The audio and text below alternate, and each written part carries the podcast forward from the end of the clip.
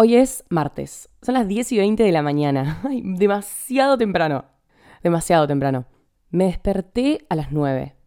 Estoy poniendo algo en práctica que posta fue mi sueño creo que durante toda mi vida. Que es literalmente despertarme temprano por voluntad propia. Mantener un ritmo que sea dormirme temprano. Para mí temprano es tipo 12 de la noche. Arre, era re tarde. Bueno, no importa. Dormirme temprano, poner 12 de la noche. Y poder despertarme tipo 9, 9 y media. Tengamos en cuenta que sigo de vacaciones, o sea, todavía no arrancó la facultad. Arranca creo que la semana que viene. Posta, yo les digo, no hay momento que disfrute más que la mañana. Y ya sé por qué. Tipo, no es un enigmático, ya sé por qué lo disfruto. Es como que siento que yo arranqué, pero el resto del mundo no. Como que todavía tengo un momentito en paz. Y eso a mucha gente le pasa a la noche. A partir de la 1, 2, 3 de la mañana es como que es su momento porque el resto de la gente está durmiendo, el resto de la casa está durmiendo, el mundo está medio como frenado, aunque sea en tu país, ¿no? Y eso está recopado, tipo es un sentimiento recopado. Yo lo reapoyo. Pero siento que es más copado que te pase a la mañana que a la noche, porque a la noche te da insomnio y a la mañana, en todo caso, te motiva para arrancar el día. Son las 10 de la mañana, tipo, ya me desperté, ya hice un mate, ya decidí qué episodio iba a ser, ya grabé dos TikToks, literalmente dos TikToks, vayan a verlos. Em, y ya me puse a grabar, tipo, ya charlé con mi vieja, no sé qué más hice. Está bien, tampoco la hiperactividad, obvio, pero encontré por qué me gusta tanto la mañana y, ay Dios, no quiero dejarlo ir, tipo, quiero continuar haciendo esto. Me encanta. No sé, también yo soy una persona bastante diurna, como que suelo hacer más cosas durante el día que durante la noche. Hay gente que tiene más energía nocturna y claramente eso es tipo conocerse y saber vos también, tipo, cuándo rendís mejor o qué te gusta más a vos, cuándo te gusta más a vos descansar. A mí me gusta empezar el día con bastante polenta em, y como que ya para mí a partir de las 8 de la noche es como que vence todo. No sé. Para que te des una idea, yo cuando iba al colegio no estudiaba. A partir de las 8 de la noche no estudiaba. Tipo, yo estudiaba durante la tarde. A la noche, tocar algo del colegio era literalmente de otro planeta. Tipo, si no estudié hasta las 8 de la noche, no, no, no voy a estudiar. Tipo, no estudio después de comer. Y me pasa un poco ahora en mi vida. Es como que después de comer, no sé, no, no laburo, no grabo episodios, no. No sé. Tipo, es más como tiempo de ocio. Ah. Bueno, buena intro, se las debía igual. Chicos, no subo episodio tipo hace una semana y dos días, que es un montón. Lo sé, es un montón. Ya lo sé, ya estaba recibiendo mensajes en Instagram de tipo, che, ¿te parece ir subiendo otro episodio? Flaca la puta que te parió. Recibí un par de amenazas, pero ya estoy de vuelta. Les puedo contar a medias, porque no les puedo contar todo. Em, nada, tuve una gran, tipo, una gran noticia, que un poco ya me la venía esperando. De pronto me encuentro teniendo que decidir, bueno, qué va para mi podcast y qué va para este otro proyecto que les digo. Entonces, de vuelta me, surge el miedo que siempre les digo de cómo estar quemando ideas y no sé qué cosa hablar acá y qué cosa hablar allá, etc. No hay persona en esta comunidad que tenemos que no le vaya a alegrar esa noticia. No, no, yo estoy flipando, posta estoy flipando. Entonces, nada, qué sé yo, me agarraron en un momento de decir, bueno, banca. Me tomo un mini recreo, resuelvo qué voy a hacer con mi vida, básicamente, y cuando esté lista, eh, vuelvo. Y todo eso sucedió en una semana y dos días. Mmm, qué rico está el mate. Y no entienden lo que yo extrañaba ponerme así a charlar con ustedes. Yo no soy consciente de la serotonina que me da hacer esto hasta que me pongo a grabar posta. Porque a veces, tipo, lo, lo atraso, lo atraso, lo atraso. Y cuando lo hago, digo, flaca, lo hubieses hecho hace cuatro días atrás, ¿entendés? Porque te hace falta, tipo, siento que me hace falta para sobrevivir. Posta, tipo, no sé qué onda.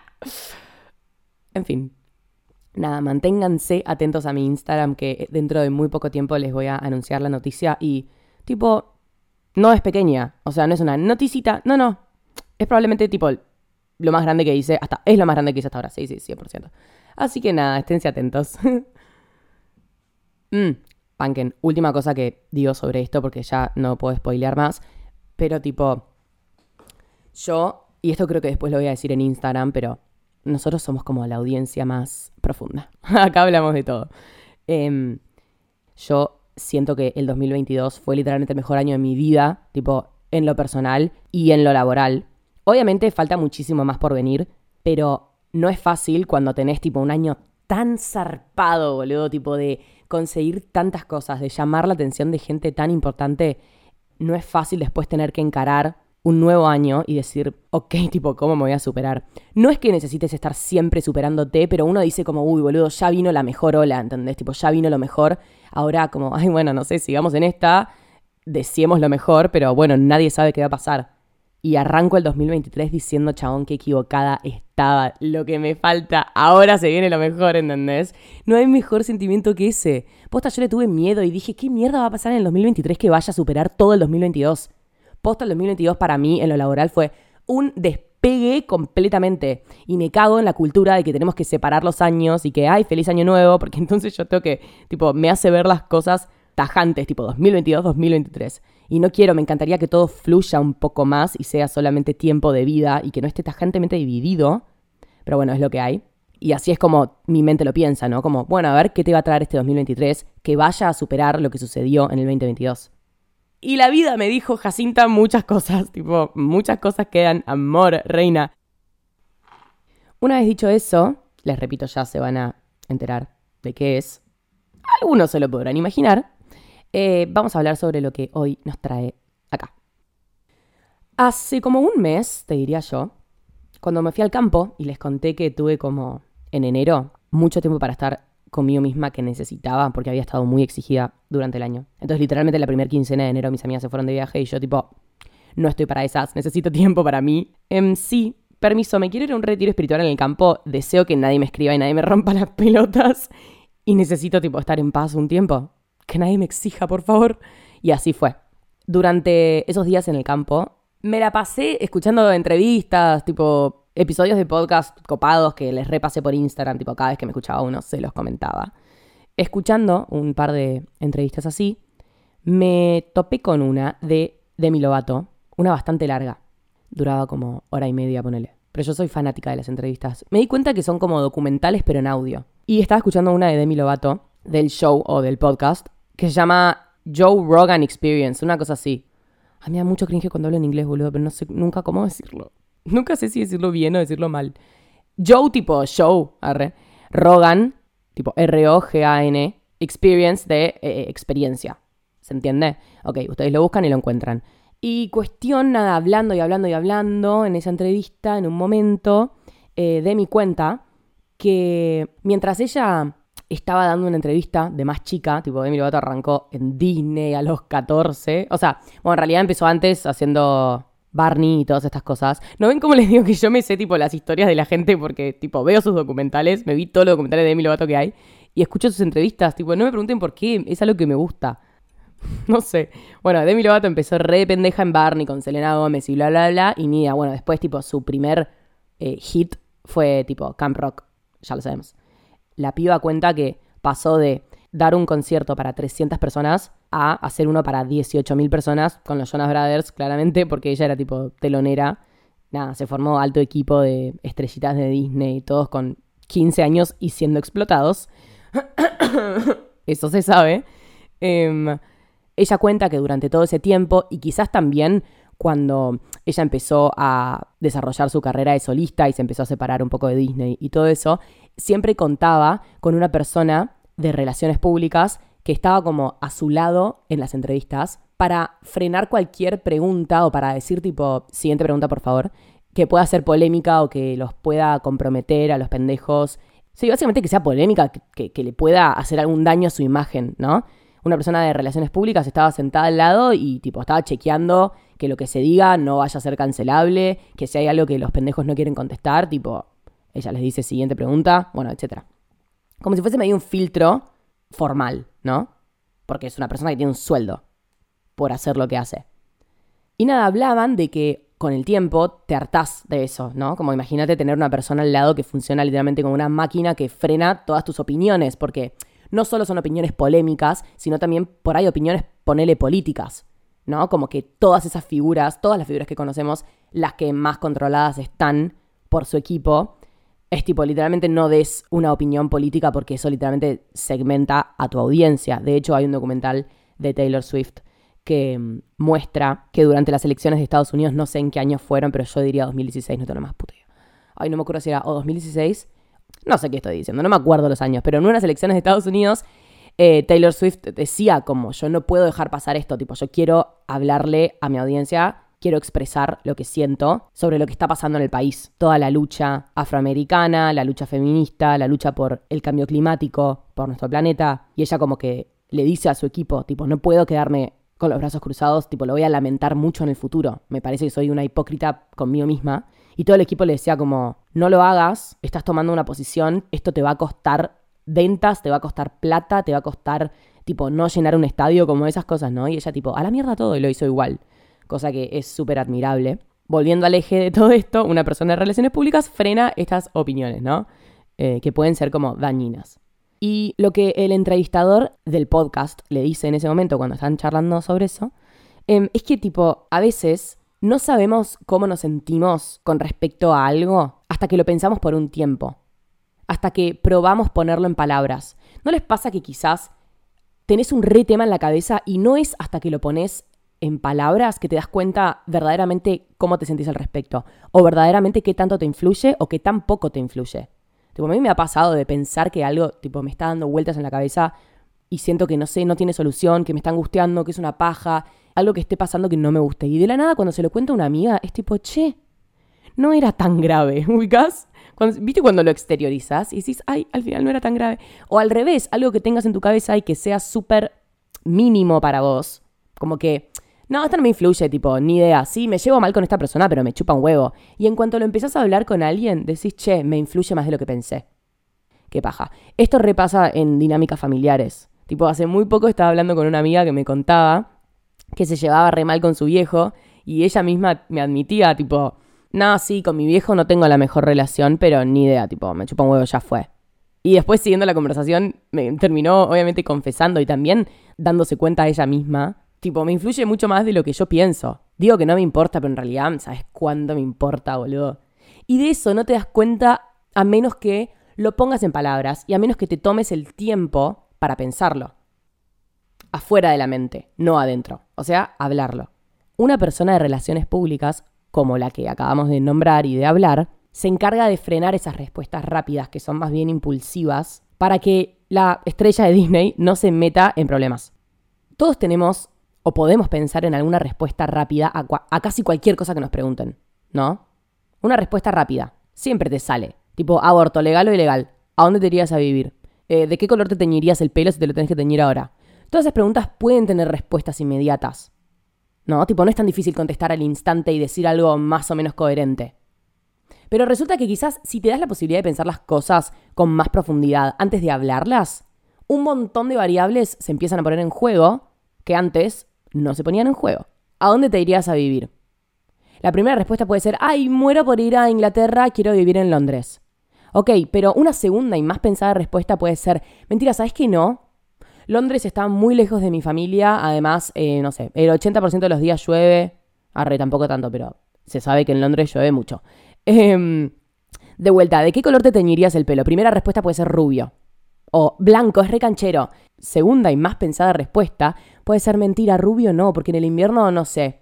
Tipo, voy a estar pálida y no me va a quedar tan bien. Y además tendría que dedicarle un montón de esfuerzo a que no me quede amarillo, a que no me quede un color extraño. Y así con todo. Estos son ejemplos completamente pelotudos. Imagínate si te preguntan sobre algún tema que sea como socialmente más complejo, ¿no? Como por ejemplo, aborto legal o ilegal. Como imagínate todas las respuestas pensadas que pueden surgir de un tema así. Dicho sea de paso, aborto legal, seguro y gratuito. No, pero las respuestas rápidas no siempre son las mejores. Sí, tienen la cuota de la intuición. Eso sí, como que tienen eso que pensamos que es como mágico, es como fue mi, mi, intuición, como por algo lo dije. Ok, sí, pero la parte de la intuición, tipo, va a seguir estando, aunque vos le dediques más tiempo a la respuesta. Como vos podés saber que tu respuesta intuitiva fue Londres, y quedarte con esa idea y aún así evaluar el, resto de las variables. No por ser pensativos y por tener pensamiento crítico y por ahí por frenar un poco más nuestras palabras, perdemos la parte intuitiva. La parte intuitiva la tenés. Pensar en todo esto me hace preguntarme si yo tengo a alguien en mi vida que ocupe ese lugar o que actúe como ese profesional de relaciones públicas, ¿no? Como a ver si yo tengo una persona que frena mis opiniones o a ver si yo tengo una creencia que frena mis opiniones, una presión social que frena mis opiniones, por ejemplo. Por ejemplo, si yo recién hace cinco minutos me hubiese frenado de decir que para mí el aborto debe ser legal, seguro y gratuito, ¿no? Quizás no lo, decía por alguna presión social, por no querer quedar atada a ciertos temas o a cierto, no sé, por no querer tener gente en contra, pero de vuelta, ¿por qué la opinión sobre un tema debería ponernos en contra? What the fuck, tipo, ¿sabes en cuántas cosas vamos a no coincidir vos y yo? En un montón seguro. ¿Tengo alguien en mi vida que actúe como ese profesional de relaciones públicas, tipo una persona que responda por mí o que haga las cosas por mí? Por ejemplo, no sé, se me ocurre el ejemplo más fácil, ser tipo tan dependiente de tu mamá o de tu papá o de una persona que actúe como ese rol materno. No tiene que ser sí o sí una mamá, puede ser tipo literalmente tu novio. Y si no tengo a nadie que haga eso, que creo que ese es mi caso, como que no creo depender de una persona, entonces dentro mío, ¿quién es mi, mi propio profesional de relaciones públicas, no? Como qué parte de mí sale primero a responder mi parte sensible, mi parte más racional, mi parte infantil, mi parte madura. Tipo, ¿quién es la primera que responde cuando se necesitan respuestas rápidas? O cuando estoy manteniendo una conversación con cierto ritmo, ¿no? ¿La parte inteligente o la que dice pelotudeces sin filtro? Yo creo que es re importante resistir a la impulsividad. ¿Cómo es? impulsividad. creo que es re importante resistir a la impulsividad. Y te lo dice una persona que fue muy impulsiva en sus años de juventud. Ah, mentira. No, pero de pendeja sí, era mega impulsiva. Sigo siéndolo. No, no soy impulsiva. Soy impulsiva en mis pensamientos, pero acciones y decisiones impulsivas, ya te puedo decir que no las tomo. Tipo, no lo hago. Tengo en cuenta en mi cabeza cuál hubiese sido mi decisión impulsiva y la tomo re en cuenta porque, de hecho, al fin y al cabo, es como la decisión que hubieses tomado si a vos te preguntan las cosas a secas, ¿entendés? Tipo, listo, ya, dame una respuesta, blanco-negro, sí o no. Eso es importante porque es tipo, ¿a dónde tiende tu cabeza en el primer momento? Es como la respuesta más salvaje, más natural y más orgánica. Y está buenísimo, tipo, la podés tener en cuenta, le podés dar un valor mayor, pero al mismo tiempo considerar el resto de las variables. Es lo que te digo, como que podés tener un poco de los dos mundos. Podés tener la impulsividad, la intuición, y al mismo tiempo podés tener la parte más intelectual y racional que trata de investigar un poco más, a ver sobre qué se trata esto que vas a decidir o esto que vas a hacer. Yo de chica era muy impulsiva. En el colegio era muy impulsiva. No pensaba las cosas antes de decirlas, sino que simplemente las decía. Esto no me trajo tantos problemas porque yo como que era educada, a veces sí, a veces no, como que era educadamente rebelde, ¿no? tipo, educadamente rebelde en el colegio. Entonces casi siempre terminaba zafando, aparte era muy traga, entonces me iba muy bien, entonces como que las profesoras no tenían tanto de qué quejarse porque es como, bueno, ok, se porta para el orto, me rompe las bolas, pero al mismo tiempo le va bien. Entonces, bueno, ya está, ¿qué voy a hacer? Claramente que hubo momentos en el colegio en que me fue mejor y otros peor. Y también nada, yo me reestresaba. tipo, estudiaba demasiado. O sea, no es que estudiaba demasiado. Estudiaba todo. Tipo, o sea, lo que me tomaban lo estudiaba. No, iba como contra mi naturaleza no estudiar. De hecho, la primera prueba de mi vida que fui sin haber estudiado fue la última prueba de quinto año, de geografía. Y de hecho yo tenía tipo un reloj en donde podía ver las fotos de mi celular. Tipo, tenía el Apple Watch, el reloj de Apple, em, que es una mierda, no se lo compren, es malísimo. Eh, lo vendí después porque es muy malo. Pero bueno, me sirvió para copiarme la prueba de geografía. Y la última prueba de quinto año, quinto año fue el último año de mi colegio, fue a la única prueba de mi vida en la que fui tipo en bolas, pero literalmente en bolas, tipo no había estudiado nada. Cuestión, en el colegio era impulsiva, Hablando de pendeja también, hablando era impulsiva. Sí, sí, sí. Ya sea teniendo una discusión o tipo un argumento o directamente, no sé, haciendo un chiste, tipo lo que mierda sea, como que solía hablar bastante rápido.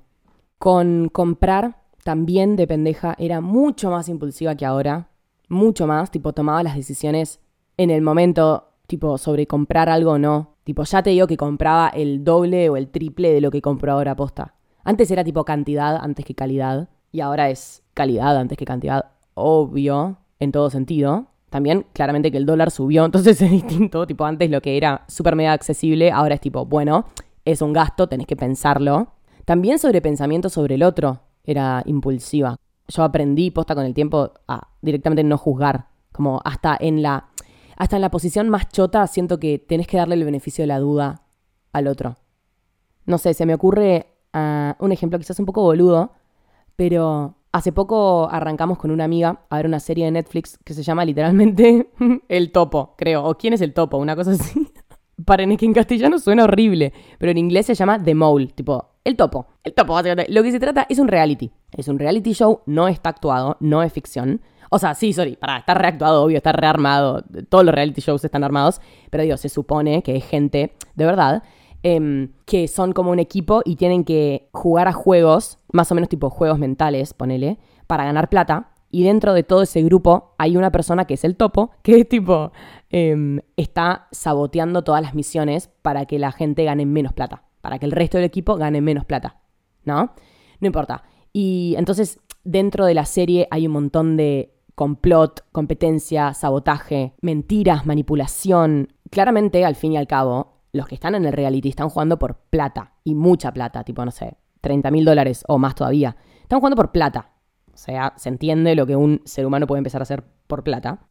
Y nada, en un momento, uno de los participantes tenía que elegir sumar 10 mil dólares más, tipo, al pozo, o ganarse una carta que lo salvaba de la próxima eliminación porque tipo todos los días se elimina una persona hasta que hay un ganador. Y nada, uno de lejos, desde afuera, dice, guau, qué garca esta persona, este participante, tipo, le restó 10 mil dólares al pozo común para salvarse y seguir en la próxima ronda. Ok, sí, tipo, es una jugada medio garca, como que uno tiene que pensar, qué sé yo, hay un montón de, de variables tipo psicológicas y sociales que se ponen en juego en este reality, por eso me pareció tan bueno. Claramente que hay un montón de partes que están actuadas, tipo, no soy pelotuda. O sea, la producción lo maneja la gente que está participando para mí son títeres, pero tipo dale el beneficio de la duda a esa persona, ponele, que hizo esa jugada, que eligió salvarse individualmente antes que sumarle plata al pozo y quizás quedar eliminado. ¿No? Como que sí, ok, es de garca, pero ¿qué sabes si esa persona ni cuando sale de ese reality tiene que darle una cirugía de vida o muerte a su hermano enfermo, ¿entendés? Eso es de película, lo más probable es que no. Pero ¿qué sabes? A eso es a lo que me refiero. Tipo, beneficio de la duda. ¿Qué sabes? No, lo más probable es que Nia se quiera fumar la plata y se quiera ir de viaje a Hawái. Pero ¿qué sabes? ¿Entendés? Quizás tiene un hermano que necesita una cirugía. No lo sabes. Entonces, tipo, no juzgues. No hay que juzgar las acciones del otro hasta no saber. Beneficio de la duda para mí. A eso es a lo que me refiero. Tipo, la primera respuesta rápida al ver las acciones del otro es tipo, ah, güey, qué garca, se cagó en todo el equipo. Pero si le das un poquito más de pensamiento, decís, che, pará, por ahí esta persona se le están poniendo un montón de cosas en juego. Un montón. Y nada, por ahí no está tan de acuerdo con cagar al equipo y salvarse. Pero por ahí es lo que mejor le resulta. Quizás lo pensó, quizás lo meditó y después tomó la decisión. Obviamente que hay momentos en la vida en los que necesitamos tomar decisiones tipo más rápidamente. Y quizás son decisiones más banales, obvio. Ni da tipo, che, ¿qué querés comer? Pizza o empanadas. Tipo, está bien, no, no lo tenés que pensar tanto. Pero en otros momentos y sobre todo en una conversación, Amigo, deberíamos pensar un poco más las cosas que decimos. Pota. Mmm, qué rico está mi mate. Te lo propongo, ¿no? Tipo, te, te propongo ser un poco más sabio y sereno y tipo pensar un poco más las cosas cuando te llegan en vez de dar una primer respuesta. Porque hay muchas más cosas que se ponen en juego a la hora de tomar una decisión. Ok, sí, mi primera respuesta fue esta, pero lo voy a pensar un poco más porque quizás cambio de opinión. Y al mismo tiempo esto te salva de, tipo, estar en una discusión o en una conversación y decir, una barbaridad, boludo, ¿entendés? Que después decís, ay, no, dije una pelotudez. Te salva de ser una persona verborrágica. Seguramente te hace pensar más las cosas. Quizás también desarrollás esa habilidad de como poder empezar a, a tipo, desglosar un poco más las cosas, a deglutirlas, no sé cómo se dice, como que desarmarlas y tener un poco más de pensamiento crítico, que creo que eso es lo mejor que puede existir. Nada, yo creo que con todo esto, tipo, nada puede salir mal. No sé. Gracias por escuchar hasta acá. Ahora que seguramente vayas a agarrar tu celular, te digo que te acuerdes de estar siguiéndome en Spotify, así no te perdés de ninguno de los nuevos episodios. Puedes activar la campanita y todo joya. Así que te quiero mucho. Háblame por Instagram si tenés algún tema que quieras tocar. Estoy siempre leyéndolos. Tipo, nos vemos en el próximo episodio o en cualquiera que quieras apretar ahora. Te quiero, te amo y te mando un beso muy grande. Chao.